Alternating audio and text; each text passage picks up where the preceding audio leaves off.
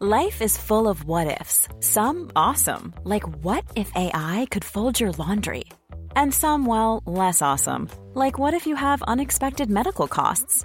United Healthcare can help get you covered with Health Protector Guard fixed indemnity insurance plans. They supplement your primary plan to help you manage out of pocket costs. No deductibles, no enrollment periods, and especially no more what ifs. Visit uh1.com to find the Health Protector Guard plan for you. L'Azerbaïdjan, situé entre l'Europe et l'Asie, a lancé mardi matin une opération militaire dans le Haut-Karabakh, une enclave au milieu de son territoire donc, qui est peuplée d'environ 120 000 Arméniens.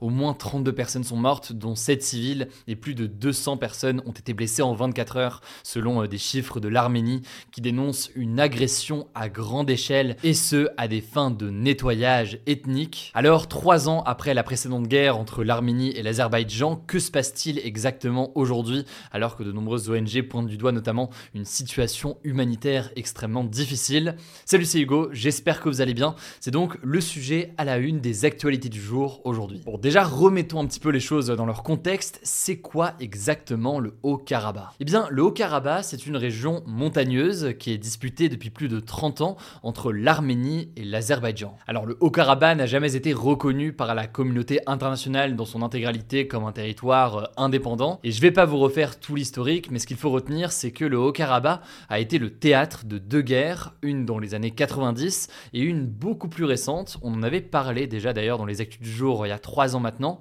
une autre qui s'est déroulée euh, en 2020. Après la guerre de septembre 2020, l'Azerbaïdjan, qui globalement pour des choses simplement a une armée et une puissance beaucoup plus importante, l'Azerbaïdjan avait repris 75% des territoires du Haut-Karabakh, mais cette reprise d'une partie importante de ce territoire du Haut-Karabakh n'a pas empêché eh bien, une partie des Arméniens de rester. La ville de Stepanakert, par exemple, est peuplée d'environ 50 000 Arméniens qui sont présents encore ici.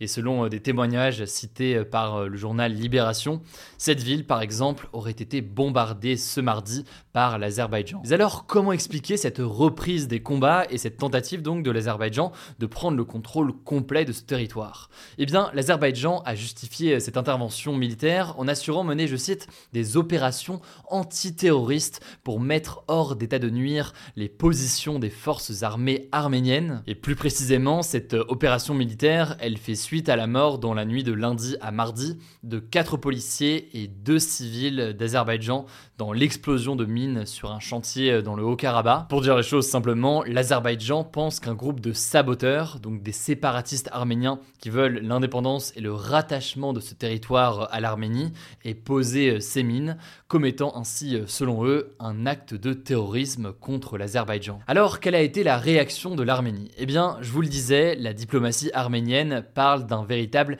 nettoyage ethnique par euh, l'Azerbaïdjan elle accuse donc l'Azerbaïdjan de vouloir déplacer de force les Arméniens qui sont présents encore aujourd'hui dans le Haut-Karabakh en utilisant la violence avec donc ce qui s'est passé en ce début de semaine, sachant qu'il faut bien comprendre que certains Arméniens sont nés là-bas ou vivent là-bas depuis euh, des dizaines d'années. Il faut savoir que plus largement, cette euh, nouvelle escalade militaire, elle intervient dans un contexte de tension déjà important depuis de très nombreux mois, et là aussi on a eu l'occasion d'en parler dans ce format des actus du jour sur YouTube ou en podcast. En effet, il faut savoir que début août, l'Arménie avait réclamé une réunion d'urgence du Conseil de sécurité de l'Organisation des Nations Unies, l'idée étant de faire face à la détérioration de la situation humanitaire dans le Haut-Karabakh. En effet, les tensions, elles concernaient plus précisément ce que l'on appelle le corridor de Lachin, qu'il faut comprendre sur ce corridor-là, c'est qu'en fait, c'est la seule route qui relie l'Arménie et le Haut-Karabakh. Or, cette route qui relie l'Arménie et le Haut-Karabakh, elle est bloquée depuis des mois par l'Azerbaïdjan, ce qui empêche donc l'acheminement de nourriture, l'acheminement d'aide humanitaire. Il y a donc une crainte depuis de nombreux mois d'une situation humanitaire désastreuse, une route bloquée donc qui mettrait en danger les Arméniens qui sont présents dans le Haut-Karabakh. Et donc, selon l'Arménie, en bloquant ce corridor entre le Haut-Karabakh et l'Arménie, eh bien l'Azerbaïdjan souhaite en fait forcer la population du Haut-Karabakh à quitter les lieux pour ainsi donc reprendre complètement le contrôle de ce territoire. Alors si on en revient à ce qui s'est passé ces derniers jours et en ce début de semaine, finalement 24 heures après le début des combats cette semaine, un cessez-le-feu a été proposé par la Russie et des négociations donc ont été engagées. De leur côté, les séparatistes arméniens qui œuvrent donc pour l'indépendance ou le rattachement à l'Arménie ont annoncé qu'ils déposaient les armes, c'est ce que réclamait euh, l'Azerbaïdjan, et donc des discussions entre les deux camps auront lieu euh, ce jeudi. On verra donc euh, ce qu'il en est. En tout cas, les autorités séparatistes arméniennes ont déploré une réponse de la communauté internationale insuffisante, selon un communiqué qu'ils ont diffusé notamment sur Twitter. Par ailleurs, la France a réclamé une réunion d'urgence du Conseil de sécurité de l'ONU qui pourrait avoir lieu dans les prochains jours et la France a dénoncé une offensive illégale et injustifiable de l'Azerbaïdjan. Bref, il y a une question de revendication de territoire et tout un sujet là-dessus et on prépare d'ailleurs une vidéo euh, sur le sujet, mais il y a aussi une question euh, donc de droit humanitaire une question de situation pour les habitants actuellement euh, présents là-bas. En tout cas, les combats ont cessé à l'heure où j'enregistre ces actus du jour, mais l'inquiétude et la tension restent Je vous tiens au courant évidemment du coup dans les prochaines heures, dans ce format, mais aussi euh, sur Instagram. Le nom du compte, je pense que vous le savez, mais c'est Hugo Décrypte, si vous n'êtes pas encore euh, abonné. Je vous laisse avec Blanche pour les actualités en bref et je reviens juste après. Merci Hugo et salut tout le monde. On commence avec cette actu. La France n'accueillera pas les migrants présents à Lampedusa. C'est ce qu'a annoncé le ministre de l'Intérieur Gérald Darmanin ce mardi sur TF1. Pour rappel, la semaine dernière, plus de 8500 migrants sont arrivés illégalement sur l'île de Lampedusa au sud de l'Italie en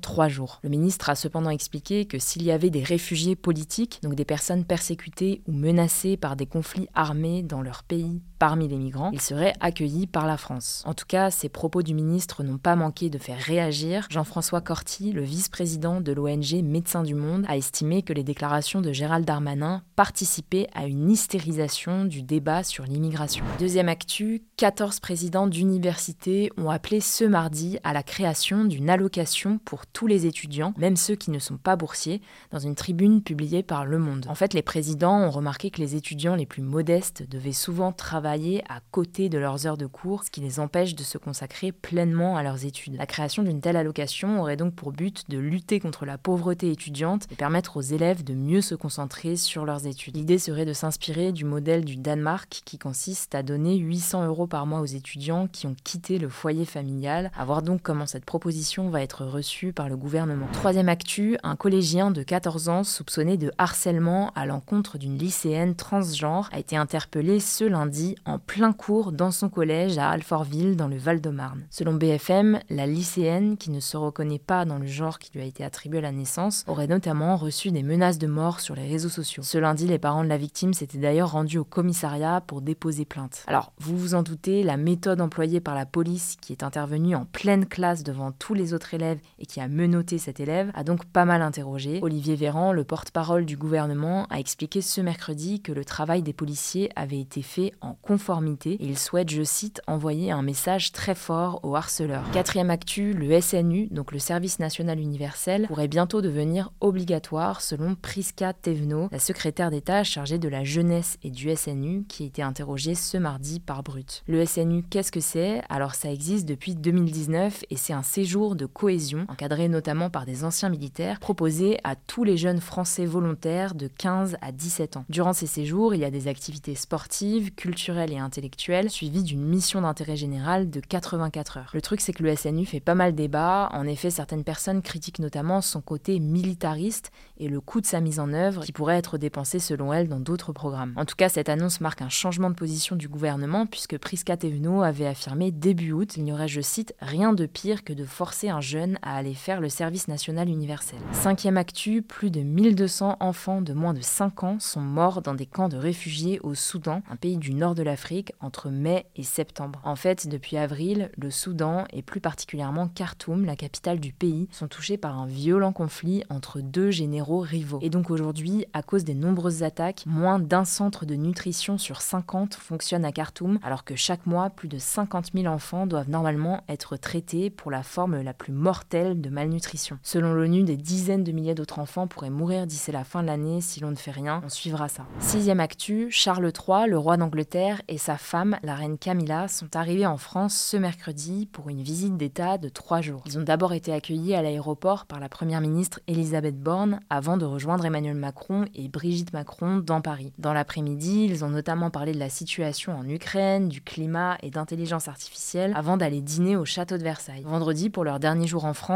le couple royal se rendra dans la ville de Bordeaux. L'un des objectifs de cette visite, c'est d'apaiser les tensions qui existent entre les deux pays depuis le Brexit. Septième actu, le rappeur français Kobalade est accusé d'avoir frappé et séquestré avec trois autres personnes son ancien manager Despi chez sa compagne en avril 2022. Selon le journal Le Parisien, qui a révélé l'information, Despi aurait notamment été poignardé au niveau du crâne, du dos et sur le flanc gauche. Les quatre hommes lui demandaient 200 000 euros et la signature d'un document pour mettre fin à leur collaboration.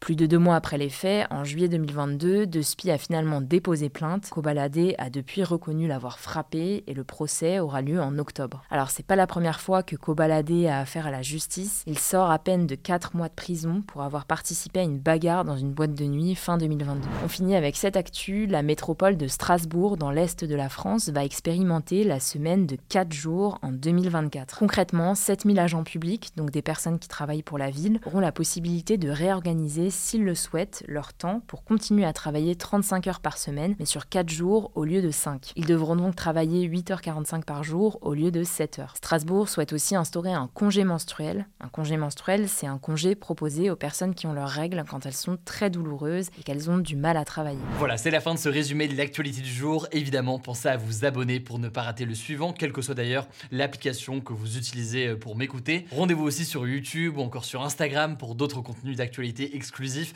Vous le savez, le nom des comptes, c'est Hugo Décrypte. Écoutez, je crois que j'ai tout dit. Prenez soin de vous et on se dit à très vite.